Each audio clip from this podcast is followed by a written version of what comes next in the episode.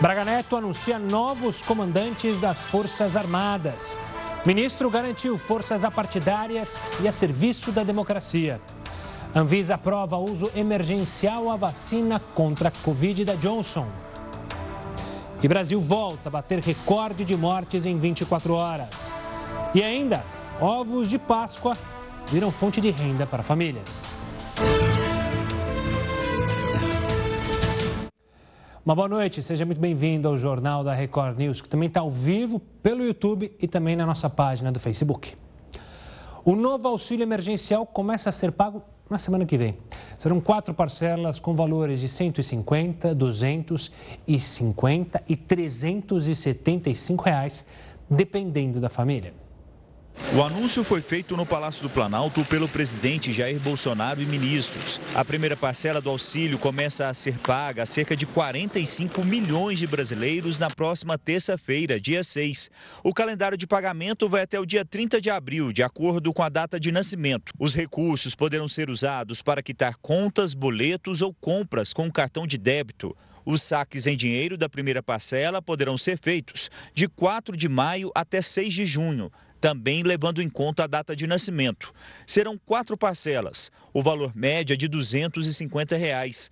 Mulheres chefes de família receberão 375 e pessoas que vivem sozinhas 150. Para os beneficiários do Bolsa Família, a data de recebimento começa no dia 16 de abril, seguindo o calendário normal de pagamento. As famílias terão direito ao benefício de maior valor, ou do auxílio emergencial ou do próprio programa. A partir de amanhã será possível saber quem terá direito ao novo auxílio emergencial.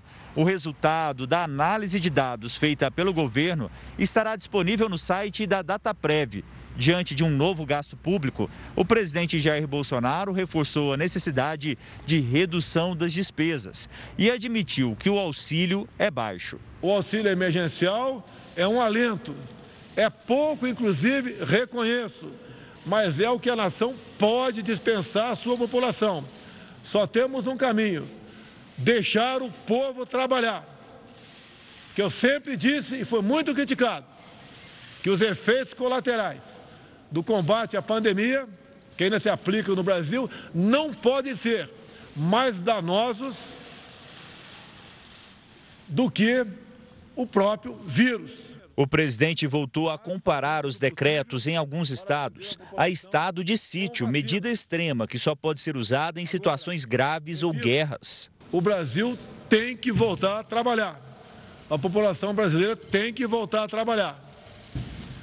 Algumas medidas, alguns decretos têm se superado em muito o que seria até mesmo um estado de sítio no Brasil. Eu apelo a todas as autoridades do Brasil que revejam essa política e permitam que o povo vá trabalhar.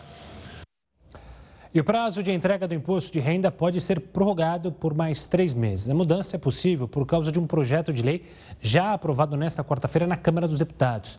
Agora a proposta segue para o Senado. Se passar, a entrega vai poder ser feita até o dia 31 de julho. A Anvisa aprovou o uso emergencial da vacina da Janssen. O repórter Alessandro Satorno tem mais informações. Boa noite, Alessandro. Olá, Gustavo. Boa noite para você e a todos que assistem a Record News. Bom, essa aprovação lá na Anvisa, ela foi por unanimidade. Agora, o Brasil tem cinco vacinas aprovadas. A Anvisa concluiu, após a análise de todos os estudos que foram apresentados, que a vacina da Janssen protege contra a forma grave da doença e também é eficaz na prevenção da Covid-19 em pacientes adultos. Lembrando que a vacina da Janssen é de dose única. A Anvisa também negou aí o pedido de importação da vacina indiana Covaxin pela falta de documentos que comprovem a eficácia da vacina, a eficácia desse imunizante. Agora, diante dessa decisão da Anvisa, o Ministério da Saúde deve mudar todo o cronograma, isso porque esperava receber 20 milhões de doses da vacina Covaxin até o fim de maio.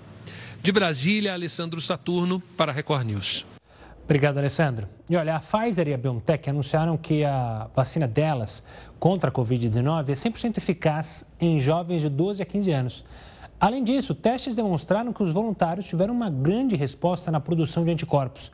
Para falar mais sobre isso, sobre essas vacinas para as crianças, para os adolescentes, a gente conversa agora com o presidente do Departamento de Imunizações da Sociedade Brasileira de Pediatria, Renato Kifuri.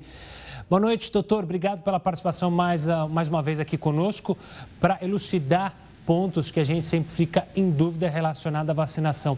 Doutor, eu já começo te perguntando justamente por que, que são necessários testes diferentes para essas faixas etárias, para as crianças, para os adolescentes. Uma boa noite. Boa noite, prazer, Gustavo, falar com vocês, ouvintes da, dos telespectadores da Record News. É, quando você vai estudar uma vacina num primeiro momento, especialmente uma nova vacina, você dirige os seus estudos principais de segurança, de efeitos colaterais, de eficácia, na população onde você primordialmente deve utilizar essa vacina. Então, as vacinas para doenças infantis são estudadas primeiro em crianças, vacina para público idoso, geralmente idosos, e vacina da Covid foi para adultos e idosos, onde a gente deveria utilizar. Quando a gente pretende estender a faixa etária de uso da vacina, quero começar a usar agora em criança, eu preciso testar esta mesma vacina. Não é uma vacina diferente, não. É a mesma. Só que eu preciso saber se ela continua não dando efeitos colaterais em crianças, se ela vai proteger também as crianças como ela protegeu os adultos, ou melhor, ou eventualmente ter mais reações ou menos reações. Isso tudo é importante de nós conhecermos para que quando estendermos a faixa etária de uso, temos os mesmos dados, que a vacina é segura e que a vacina protegerá as crianças também. E doutor, pelo histórico de vacinação, se comparado a outros vírus e pelo que já foi estudado, já que a gente mencionou né, da Pfizer BioNTech já é, mostrando o resultado, a dosagem da vacina da Covid-19 para crianças e adolescentes, ela tem de ser a mesma que para adultos e idosos ou pode haver uma correção ali, um pouco menos, um pouco mais? A princípio, elas estão sendo estudadas, a maior parte delas, especialmente em crianças maiores, acima de 5 anos e adolescentes, com a mesma dosagem.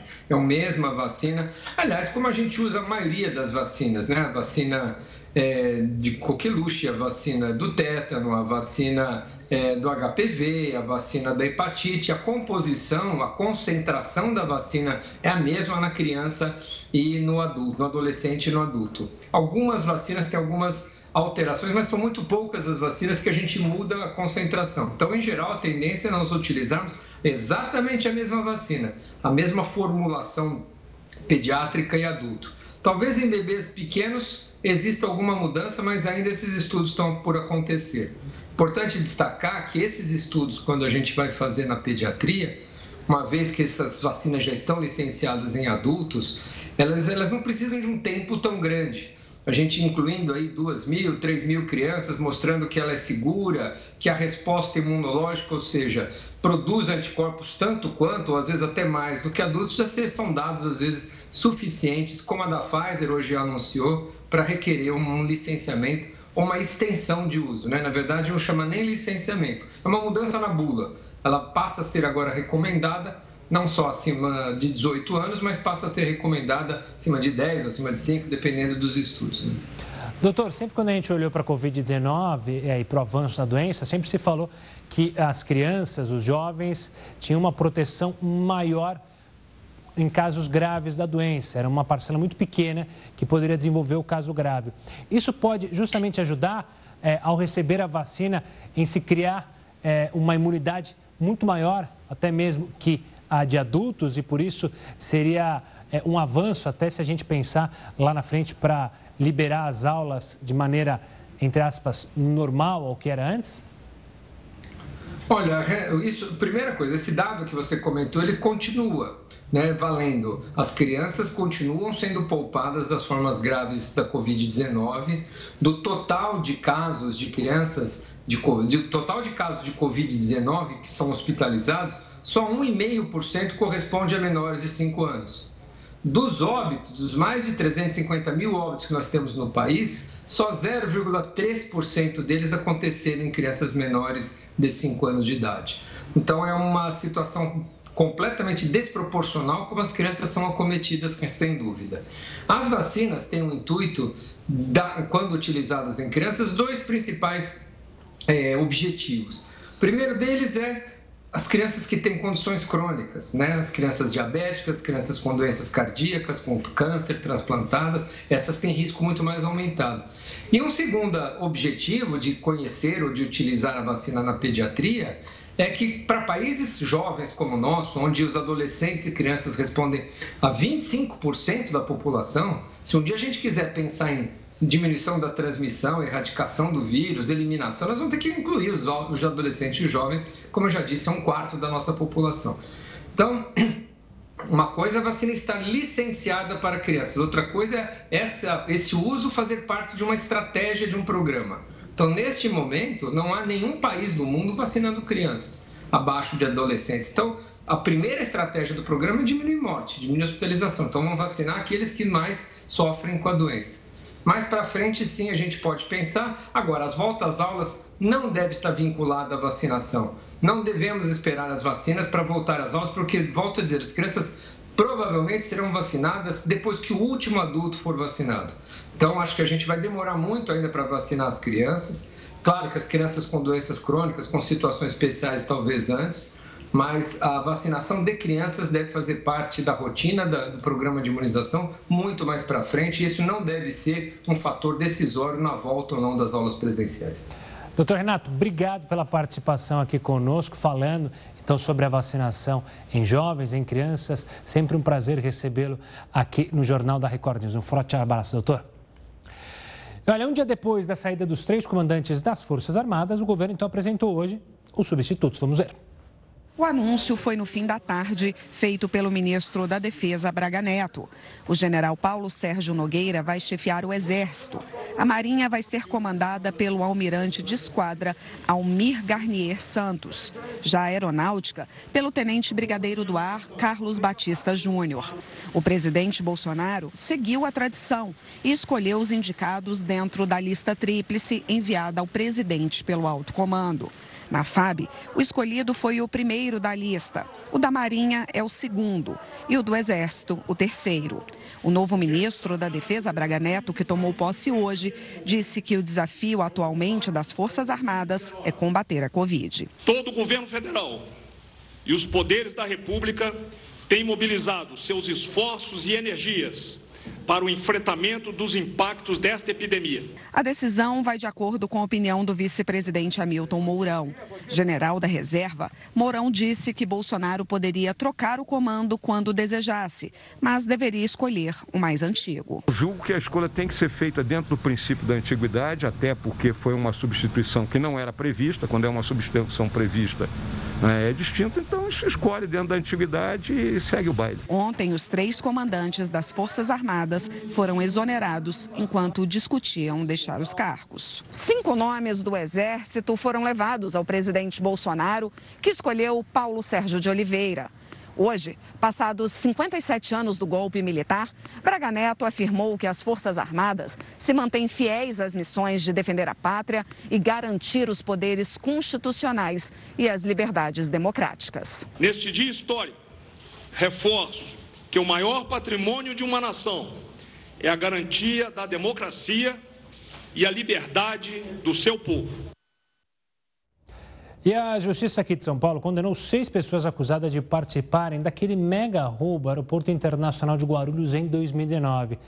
As penas de cada um variam entre 24 e 43 anos de prisão e, se somadas, podem superar os 221 anos. No ataque, a quadrilha se disfarçou de agentes da Polícia Federal e levou 770 quilos de ouro, além de joias. O ouro roubado não foi recuperado até hoje. Profissionais do grupo de atividades essenciais, Garis, protestam e pedem vacinas para os trabalhadores da categoria. A gente volta já com essa e com outras informações aqui no Jornal da Record News. Estamos de volta para falar que o Ministério Público do Pará pediu o afastamento do governador Helder Barbalho por supostas irregularidades na compra de equipamentos para o combate à pandemia.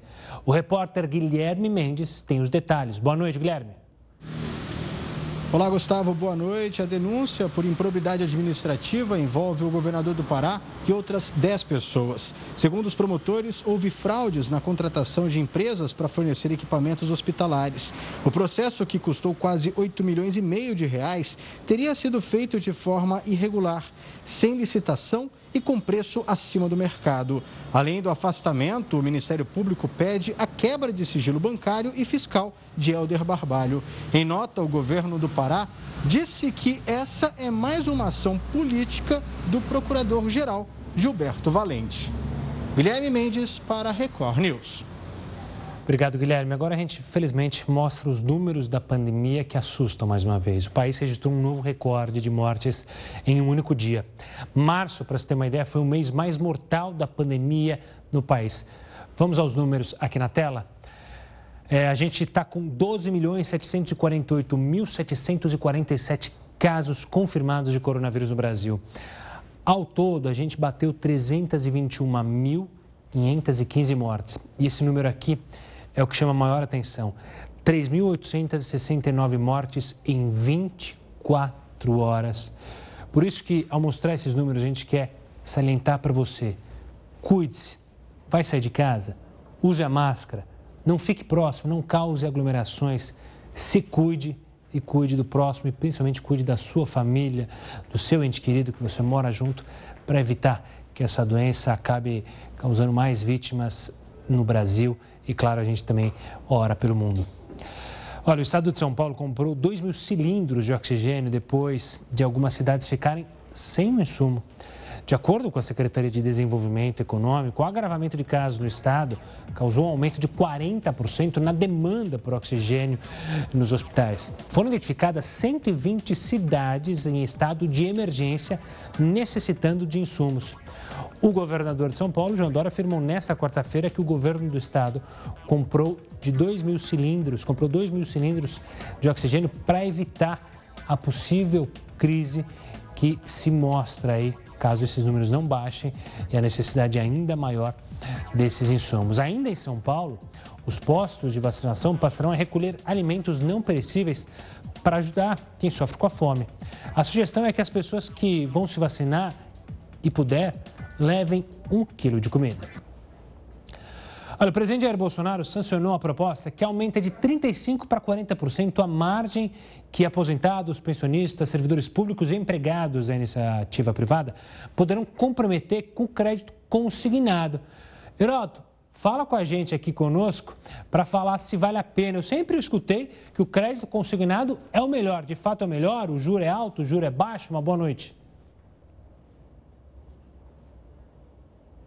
E quando eu chamei o Heroto, infelizmente, você viu, deu tela azul, famosa tela azul, só faltou o barulhinho de tela azul. Mas o Heroto, daqui a pouco a gente vai retomar o contato com ele, já rapidamente reconectado. Heroto, é... agora sim, agora está aí, deu tela azul, mas você está de volta.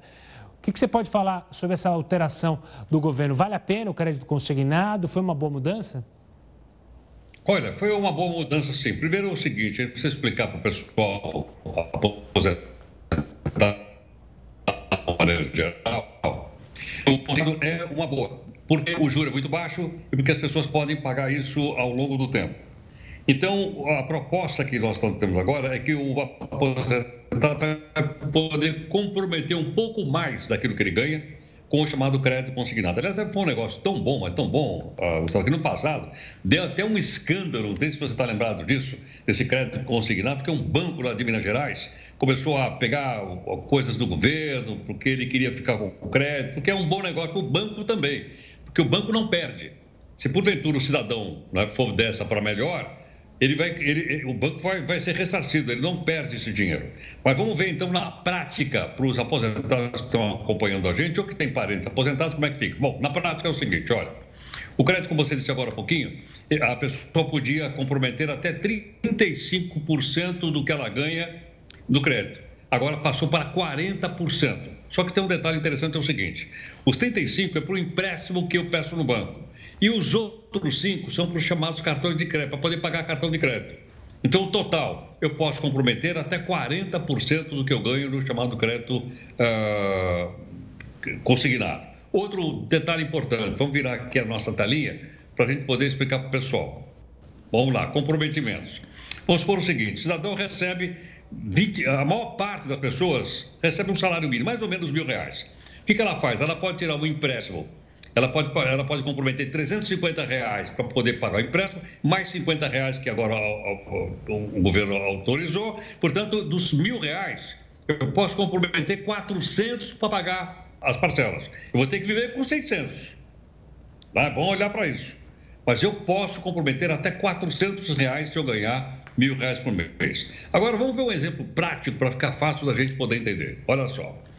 Os juros, os juros são de 1,8% ao mês, é muito baixo. Aliás, é o juro mais baixo que tem no mercado. 1,8%. E outra coisa, você pode pegar o empréstimo e pagar em 84 parcelas. Uh, Gustavo, você sabe quantos anos são 84 parcelas? Pô, você vai perguntar justamente para um jornalista, tem que fazer a conta nos dedos aqui e ainda vai faltar dedo na minha mão. Mas, mas eu, eu, fiz a conta, eu fiz a conta, são sete anos. Você pega o empréstimo e tem sete anos para pagar, a 1,8% ao mês. Mas quanto é que dá isso? Vamos ver isso na prática. Então, na prática, vamos virar aqui a nossa telinha aqui para a gente ver como é que fica na prática, para o pessoal poder avaliar se deve ou não. Vamos lá. Eu recebo mil reais lá da Previdência Social. Até quanto dinheiro eu posso pedir emprestado? Eu recebo mil. Eu posso pedir emprestado até 16 mil reais. Vou lá no banco, para eu quero 16 mil reais emprestado, o banco me me, presta. Só que eu vou pagar 84 parcelas de 350 reais. Então, durante sete anos, eu vou pagar esse empréstimo aí, olha aí, sete anos, pagando 350 reais de parcela, porque eu peguei 16 mil reais emprestado. Agora, vamos conseguir. Não acho que isso é muita grana, vamos tentar é, fazer uma, um cálculo mais baixinho. Qual é? Eu peguei mil reais emprestado do banco. Muito bem. Eu vou pagar 84 parcelas de 23 reais. Ok? Então, se eu peguei mil reais de emprestado, eu vou pagar 84 parcelas de 23 reais. Agora, vamos calcular o juro. Vira a telinha para a gente ver quanto é que é o juro. Eu peguei mil reais emprestado, mas eu vou pagar o juro em cima disso. Está na tela seguinte para a gente poder mostrar para o pessoal também. Ou seja, eu vou pagar mais ou menos uns 900 reais de juro. Por quê? Porque são 84 parcelas, são 7 anos e, logicamente, uh, vai ter juros para ser pago. É bom negócio? É um bom negócio. Dois detalhes. Cuidado, então. São 84, 84 parcelas. Você pode fazer menos, mas até 84 parcelas e tem um limite máximo que você pode comprometer daquilo que você ganha na Previdência, que é 40% daquilo que você recebe. Se receber mil, pode comprometer até 400 reais. Outros cálculos, Gustavo, é bom o pessoal ir lá e conversar com o gerente do banco. Boa, Heroto. Daqui a pouco a gente volta para falar sobre outros assuntos aqui no Jornal da Record News. Agora a gente abre espaço para o cenário internacional, porque milhares de sobreviventes de um ataque em Palma, em Moçambique, na África, estão buscando refúgio. Esse ataque foi assumido por pessoas ligadas ao Estado Islâmico. Cerca de 5.400 pessoas já se deslocaram para distritos vizinhos ao longo da semana, de acordo com a Organização Internacional para as Migrações. A organização também afirmou que o número de refugiados deve continuar subindo. Uma embarcação com mais de mil pessoas já chegou em Pemba, que é outra região, outra cidade da região. Mas eles ainda não desembarcaram, é que as autoridades suspeitam que possa haver entre o grupo extremistas. Esse ataque provocou diversas mortes e muitas pessoas ainda estão desaparecidas. Voltando ao Brasil, em Minas Gerais, garis e motoristas de caminhões usados na coleta de lixo protestaram, pedindo uma data para serem vacinados contra a Covid-19. Sindicalistas bloquearam a saída dos caminhões da coleta seletiva na garagem de uma das empresas que presta serviço para a SLU. O grupo exige prioridade na vacinação contra a Covid-19 para garis e motoristas dos caminhões usados no recolhimento do lixo. O portão da empresa ficou cercado por mais de uma hora e a Guarda Municipal foi acionada. Os guardas conversaram com representantes dos sindicatos e da empresa. E o portão foi liberado depois que uma reunião acabou agendada com a Prefeitura de Belo Horizonte. O grupo já havia bloqueado a portaria de empresas de coleta de lixo na noite anterior, mas a Polícia Militar retirou os manifestantes e só depois disso os caminhões circularam. A Prefeitura de Belo Horizonte informou que já está preparando um cadastro para definir a quantidade de doses necessárias para vacinar os garis. Só não disse quando o formulário estará pronto e quando deverá acontecer a vacinação. Além da categoria, deverão preencher o documento policiais militares, civis, bombeiros, policiais federais, guardas municipais, fiscais da prefeitura e agentes da BH Trans. Os sindicalistas afirmam que os garis estão mais expostos ao risco de infecção pelo coronavírus e querem que o poder público estipule uma data para que a categoria seja vacinada. O ex-presidente dos Estados Unidos, Donald Trump, está sendo processado por dois policiais. Eles o acusam de incitar a invasão ao Capitólio no dia 6 de janeiro deste ano. Lembrando, um policial morreu e dezenas de pessoas ficaram feridas durante o ataque ao Congresso. Outros quatro autores da invasão também morreram. Os responsáveis pela ação disseram que sofreram ferimentos físicos e psicológicos. Um deles explicou que foi atingido na cabeça, nas costas e foi alvo de agressões racistas. O outro teve ferimentos nas mãos, joelhos e foi atingido com produtos químicos. Os agentes querem compensações de pelo menos 75 mil dólares para cada um. O valor em reais equivale a 430 mil reais. Você utiliza algum plano de saúde? Está satisfeito com o atendimento? As reclamações contra essas empresas aumentaram nos últimos dois meses e a gente traz detalhes sobre isso já já. Jornal da Record News de volta para falar sobre uma novidade. O Banco Central autorizou o WhatsApp a realizar transferências e pagamentos. Para entender como é que esse sistema vai funcionar, a gente conversa agora com o Marcelo Godic, que é especialista em direito empresarial. Marcelo, uma boa noite, obrigado pela participação aqui conosco para falar sobre esse assunto. O Banco Central autorizou, mas já sabe-se como é que vai funcionar essa transferência? Já, a gente já tem ideia de como é, vai funcionar essa tecnologia? Oi, boa noite. É, olha, ainda não se sabe exatamente como vai funcionar, é um produto novo, mas basicamente se espera que as pessoas poderão, por meio de WhatsApp, fazer transferências, é, transferências de dinheiro como se elas estivessem transferindo pelo Pix normalmente. Então, vai ser um, é, fora do Pix, tá? é um sistema que vai integrar diretamente o Pix, vai ser um sistema que vai é, ser feito, por exemplo, né, como eu falei, pelo WhatsApp, que hoje é, é controlado pelo Facebook. É, é, então, as pessoas vão poder fazer uma transferência de maneira bem facilitada. A própria agenda dela vai estar conectada diretamente com, com o, o sistema que ele vai poder transferir dinheiro de maneira bem simplificada. E também vai haver a possibilidade de pagamentos, né?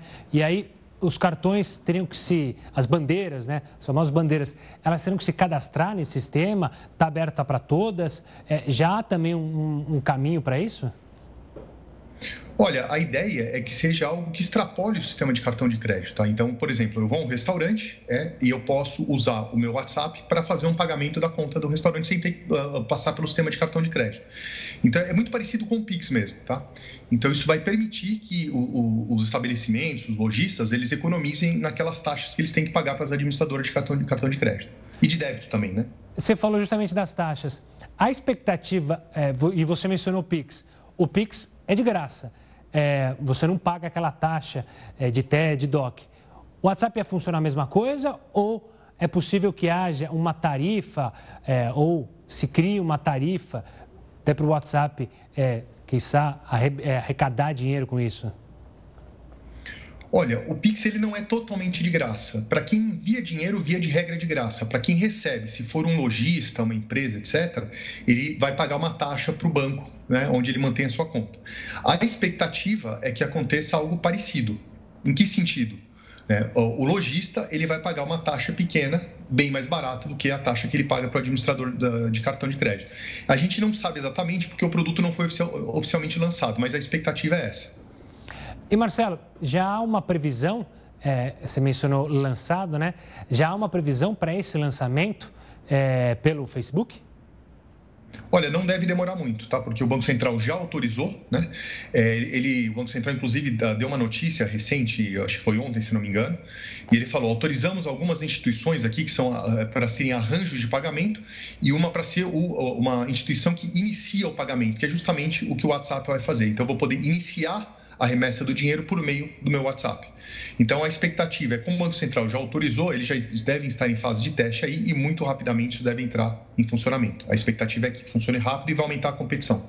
Isso que eu ia falar, essa competição, imagino que seja bem-vinda e é um processo que o Banco Central incentivava justamente para aumentar a competição e aí ter menos custos, né? Toda competição é bom justamente para o cliente, né?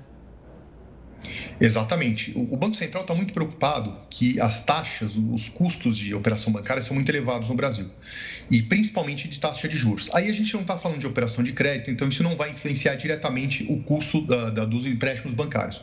Mas aumentando a competição, a gente vai atrair novos players, e esses players, aos poucos, eles vão começar a oferecer crédito também. O Pix, por exemplo, vai permitir é, é, que se ofereça crédito. Né? Então a ideia é que esse aumento de competição faça cair o custo de maneira generalizada no mercado bancário. Marcelo, obrigado pela participação e pela explicação simples e didática sobre essa nova maneira de se transferir e de fazer pagamento. Um forte abraço e até uma próxima, Marcelo. Uh, voltando a falar sobre coronavírus, a maior parte de Minas, incluindo Belo Horizonte e a região metropolitana, vai permanecer naquela onda roxa. A repórter Ellen Oliveira tem mais informações. Ellen, a onda roxa vai valer até que dia?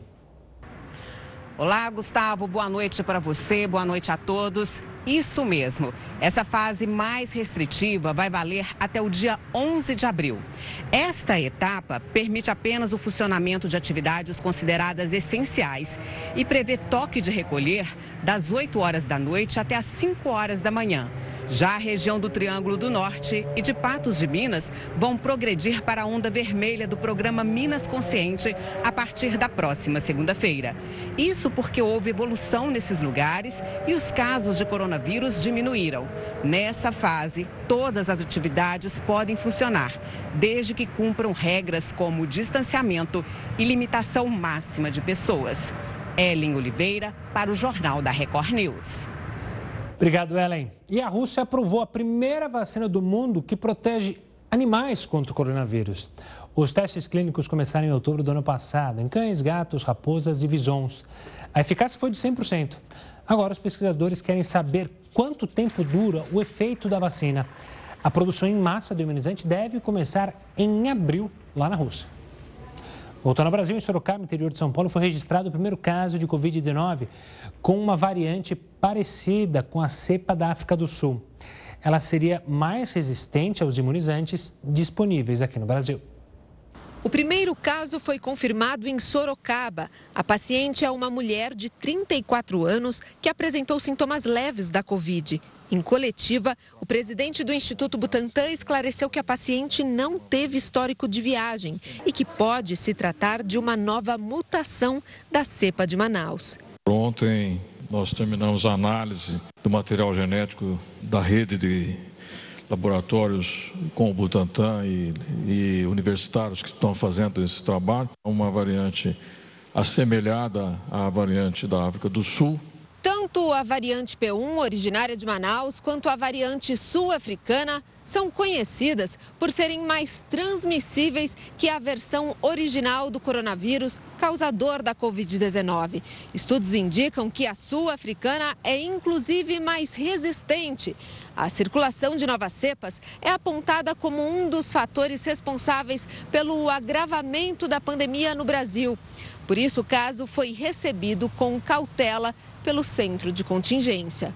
Nós temos que fazer é fazer esse sequenciamento rotineiro de um percentual das amostras que são testadas, exatamente para fazer a monitoragem né, do aparecimento das variantes o estado de São Paulo começa a notar uma desaceleração na velocidade que a pandemia vinha crescendo no estado. A projeção do governo é de que uma queda no número de novas internações seja percebida na semana que vem e a diminuição no número de mortes a partir da metade de abril. Isso é baseado nos números, baseado na evolução da pandemia neste momento. Né? Esperamos que, não tenha, eh, que a gente não tenha aí alguma outra novidade, né? tipo essa variante da África do Sul, é, que possa atrapalhar um pouco a evolução da pandemia. E com a pandemia, trabalhadores fogem do transporte público e usam corridas de aplicativo. O Heroto Barbeiro vai voltar aqui para falar com a gente e dizer se as pessoas têm dinheiro para bancar essas viagens, hein, Heroto? Olha, essa é uma boa pergunta, né? Para saber se o pessoal tem grana ou não. Mas, uh, Gustavo, o que tem empurrado as pessoas para tentar um, um, um, transporte alternativo é exatamente o medo que as pessoas têm de, de, de, pegarem a doença. A gente já mostrou várias reportagens aqui no jornal, a estação do metrô cheia, a estação de trem cheia, ônibus cheio, e a gente tem inclusive aí outras imagens. Então, pessoal, ah, tem medo. Agora, principalmente, esse pessoal é, são trabalhadores de uma maneira geral. E esse pessoal tem procurado uma alternativa. Alternativa para isso que a gente está mostrando. Ou vir de bike, trabalhar de bike, ou a pé, para assim você aproveita para emagrecer um pouquinho, ou então você pega o um aplicativo, como você lembrou. Tem vários aí na praça. Só que é o seguinte: o que chama a atenção é uma pesquisa dizendo que esses aplicativos estão sendo utilizados hoje, a maioria deles, por pessoas que ganham de 1 a 3 salários mínimos. De 1 a 3. Portanto, é o pessoal que pega transporte público. Está com medo e está pegando o aplicativo. Tem grana para pagar? Alguns têm, outros não. Mas sabe um fenômeno também que está acontecendo curioso? Uma boa parte desse pessoal que trabalha, por exemplo, como trabalhador em prédios, domésticos, etc., o patrão está pagando o aplicativo para que o funcionário não venha de transporte público porque assim ele tem menos possibilidade de trazer para dentro da casa dele o vírus. Então ele paga, eu já vi vários por aí, que o trabalhador venha trabalhar então com o, o, transporte aplicativo. E por esse motivo, então, é que está esse pessoal de uma a três salários mínimos. Agora você diz, mas o pessoal que tem mais grana não está andando de, de aplicativo? Não está. Por dois motivos. Primeiro, esse pessoal pode ficar em casa. O trabalhador não pode, ele tem que trabalhar. E segundo, o pessoal tem carro. E outra coisa, o rodízio, por exemplo, em São Paulo, não é mais durante o dia, agora é à noite. Então, durante o dia, o cidadão pode andar com o carro à vontade para todo lado. Em todo caso, uma comparação rápida, Gustavo, a gente queria lembrar o seguinte: as pessoas estão realmente temendo ah, a contaminação e muitas vezes tendo até despesas para pagar no caso de saúde. Acabei de ver agora que quem não precisa se preocupar com isso são os 513 deputados federais do nosso país. Por que razão? Porque esses cidadãos, então, podem gastar até 50 mil reais que eles vão ser ressarcidos. Isso quer dizer o seguinte: isso quer dizer que tem 25 milhões lá para poder atender a saúde de suas excelências. E aumentou de 50 mil hoje para 135 mil. 135 mil reais para cada um para poder ressarcir gasto com saúde. O que quer dizer o seguinte: quer dizer que a grana que estava lá depositada de 25 vai para 69 milhões de reais. Então você vê, de uma ponta, o pessoal se virando desse jeito, e da outra, uh, Suas Excelências tendo, vamos dizer, um tratamento mais nobre. É interessante, né, Gustavo, que não vi nenhum deles aqui no posto do SUS da minha casa. Não, e eu lembro que teve deputado não vou nem dizer o nome, mas que fez tratamento dentário, reformou todos os dentes com dinheiro do povo. Infelizmente, Heroto. Daqui a pouco a gente volta a se falar aqui no Jornal da Record News. Agora, a gente vai falar de justiça. É que o Tribunal Regional Federal da Primeira Região derrubou aquela liminar que determinava o retorno do lockdown no Distrito Federal a partir de amanhã. O repórter Matheus Escavazini tem os detalhes para a gente. Boa noite, Matheus. Boa noite, Gustavo. A decisão saiu no final da tarde. A desembargadora Ângela Catão entendeu que as medidas de enfrentamento à pandemia e o cumprimento de protocolos sanitários são de competência do Poder Executivo. Ela reforçou que a situação só pode ser alterada pelo Poder Judiciário caso haja ilegalidade ou inconstitucionalidade. Com a decisão, comércio e atividades não essenciais podem continuar abertos, conforme decreto do governador do Distrito Federal, que estipula horários específicos para cada tipo de atividade considerada não essencial. Matheus Escavazini, para Record News. Obrigado, Matheus. E o número de reclamações sobre os planos de saúde aumentou muito nos dois primeiros meses deste ano, de acordo com o Instituto Brasileiro de Defesa do Consumidor. Amanda está grávida de 37 semanas. Todos os exames do pré-natal foram feitos pelo plano de saúde. Só que agora, na reta final da gravidez, ela teve uma surpresa nada agradável. Recebeu uma ligação do hospital onde estava marcado um ultrassom, dizendo que o procedimento não iria ser realizado. O hospital me ligou dizendo que eles tinham recebido uma correspondência do plano de saúde é, vetando qualquer tipo de exame eletivo, eles não iam autorizar exames eletivos. Desesperada, ela entrou em contato com o plano de saúde e foi informada de que deveria pagar 545 reais pelo exame e depois pedir o reembolso. Indignada, a engenheira procurou a Agência Nacional de Saúde, mas ainda não teve uma resposta. Fiz a reclamação na ANS e a ANS me pediu 10 dias úteis para o plano de saúde entrar em contato comigo para resolver essa situação. O problema, ainda sem solução, mexeu com o emocional e a saúde da gestante. Minha pressão já subiu, aí hoje eu já tive que ir no hospital, acabou que eu tive que fazer um exame hoje de urgência. O plano de saúde teve que cobrir, porque eu cheguei no pronto-socorro. A negativa de cobertura, os problemas com reajustes e a falta de informações adequadas são os principais problemas envolvendo os planos de saúde. Em 2020, o IDEC recebeu 320 reclamações referentes aos planos. Já nos dois primeiros meses deste ano, foram 111, o que representa um terço do total de registros de todo o ano passado. O que esses números mostram é um aumento atípico de reclamações feitas justamente no mês em que se iniciaram as cobranças retroativas de reajustes.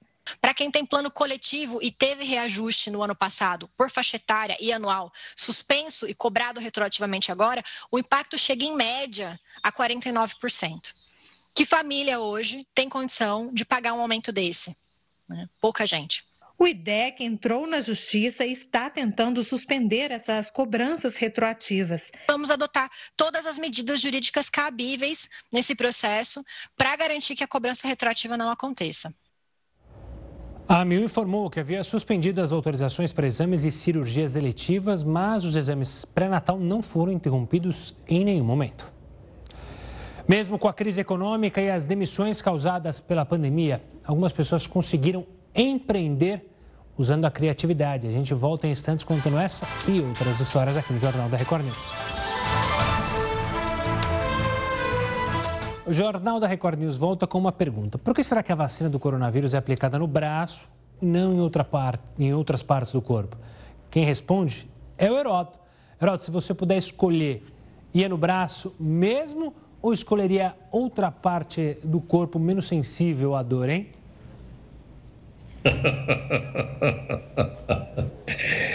Olha, Gustavo, realmente depende do lugar, o, a, depende do auditório, né, meu? É. Depende da pessoa tá por lá. Agora, uma coisa curiosa, você lembrou bem o seguinte: a gente já mostrou aí, a gente já viu várias uh, personalidades, autoridades, pessoas famosas tomando a vacina e todo mundo tomando no braço. Olha lá. E não estava tomando no bumbum, como a gente poderia imaginar. Mas há outras vacinas que tomam no bumbum. Agora, uma coisa curiosa é o seguinte: nem toda vacina você toma no braço. Eu vi um exemplo aqui na BBC, que aliás até aconteceu comigo. Eu, quando era moleque, fui mordido por um cachorro. Esse cachorro de rua aí. E acharam que o cachorro estava doente, ele tinha raiva. E eu tive que tomar vacina contra a raiva. Você tem uma ideia? Eu tomei 21 vacinas contra a raiva. Sabe aonde? Na barriga. Ô, louco. Depois da décima vacina na barriga, você não podia tossir, você não podia rir, você não podia fazer nada, de tanto que doía a barriga. Então, vacina contra a raiva é na barriga. Agora, vi que agora, aqui no caso da nossa vacina para o Covid, ela é tomada no braço. Eu fiquei sabendo o seguinte, que nós temos um músculo aqui no braço chamado deltoide. Olha, olha o que a gente aprende. Que tem um músculo no braço chamado deltoide. E esse músculo é o que recebe melhor a vacina. Quando você aplica na vacina, segundo a matéria, a reportagem publicada aqui na BBC, o que acontece? É, ele, a vacina se espalha muito mais rapidamente, ele é bastante, tem bastante sangue, é muito vascularizado, consequentemente se espalha pelo corpo. Por esse motivo, sabe que se escolhe o braço, que tem músculo lá. No caso do bumbum, já não é assim, porque ali já tem uma concentração maior, não de de músculo, mas de gordura de uma forma geral. Por esse motivo, é no braço e não em outra parte do corpo. Ah, tá explicado. Heroto, obrigado pela explicação. Eu ainda prefiro o famoso Zé Gotinha ali na boquinha. Essa é a melhor que tem. Não dói, super tranquila. Heroto, a gente volta a se falar amanhã aqui no Jornal da Record News.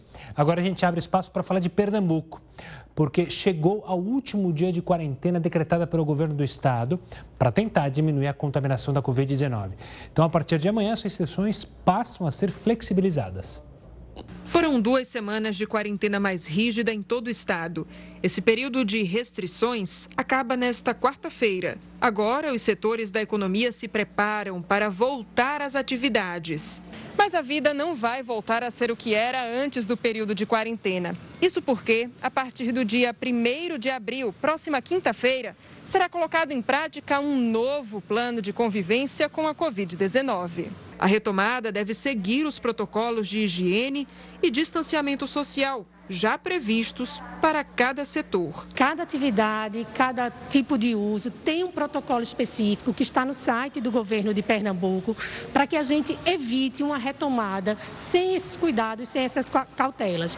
Então a gente não volta com a capacidade máxima, todas as atividades têm uma capacidade reduzida, tem um protocolo específico para evitar aglomeração e o risco de contaminação. O governo vai continuar acompanhando os números da pandemia no estado para decidir sobre os próximos passos do plano de convivência. O que a gente fez foi, junto com os setores econômicos e sociais, fazer esse planejamento para que, a partir do dia 1 de abril, a gente fosse retomando de forma gradual as atividades. Mas a gente lembra que tudo isso depende do nosso comportamento, do comportamento da população. Porque se a gente não respeitar as regras, não usar a máscara o tempo inteiro, a gente pode ter que dar um passo para trás e retroceder. E uma cidade na Bélgica teve uma ideia criativa para reforçar o distanciamento social. Veja só, o governo mandou pintar círculos no chão de uma das praças mais movimentadas de Gwent e, um, e em parques no centro da cidade. Cada círculo tem ao todo 6 metros de diâmetro e uma distância de 4 metros entre um e outro. Quem mais aproveitou o espaço foram justamente os estudantes. A região abriga mais de 80 mil alunos que já retornaram às aulas presenciais. Mais 3 milhões e 400 mil doses da Coronavac foram entregues hoje ao governo federal. A nova remessa, já enviada pelo Instituto Butantan, será incluída no Plano Nacional de Imunização. Até agora já foram entregues cerca de 36 milhões de doses. Até o fim de abril, a expectativa é enviar mais 10 milhões. Vamos falar de uma iniciativa bem bacana. Tem gente que viu na crise uma boa chance de empreender.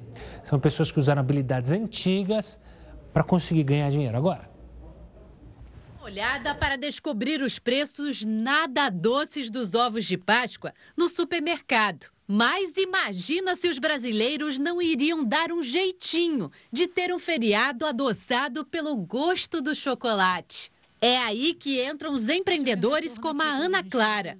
A estudante de nutrição vai garantir uma renda extra com a produção de ovos de colher, que saem mais baratos que os industrializados. No final do ensino médio, eu, numa dessas de testar receita nova, fui testar a receita de cookies e meus amigos gostaram tanto, a família gostou tanto que falaram: por que você não vende? Eu pensei: é, realmente. Daí pra frente eu comecei a vender e tá no que tá hoje. Os ovos de colher são o carro-chefe. Mas Ana também desenvolveu produtos mais em conta. Eu fiz até uma lembrancinha nesse estilo mais simples, mas que não deixa de ser um mimo e, enfim, agrada todo mundo e está saindo a partir de R$ reais, então sai para qualquer bolso mesmo. A Ana começou a fazer doces como hobby e com o que tinha em casa. Logo ela trocou o fogão por um forno industrial. Tudo isso durante a pandemia. As crises são historicamente momentos que mudam o curso de profissões e também hábitos de consumo. Por isso, segundo especialistas, é uma ótima época para quem pode empreender oportunidade de gerar recursos e renda, movimentar a economia, ajudar pequenos empreendedores, ajudar pequenos negócios. Quem não se sente preparado para empreender, mas precisa de renda, é uma boa época para se capacitar. É a hora de atualizar o currículo, manter um bom currículo, se atualizar com os cursos. A Secretaria de Estado de Trabalho e Renda disponibiliza nesta semana mais de 700 oportunidades por meio do Sistema Nacional de Emprego, o CINE.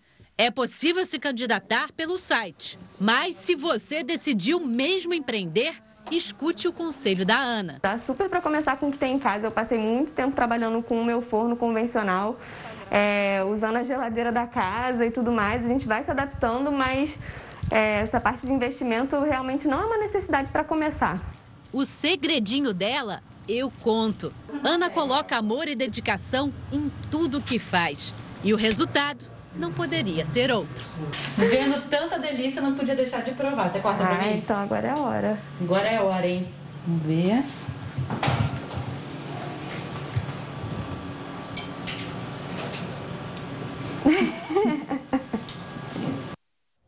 E o Jornal da Record News termina desta forma doce. E você vai seguir muito bem informado com o News das 10 e a Manuela Caiado. Uma ótima noite. A gente se vê amanhã. Um bom trabalho, Manu.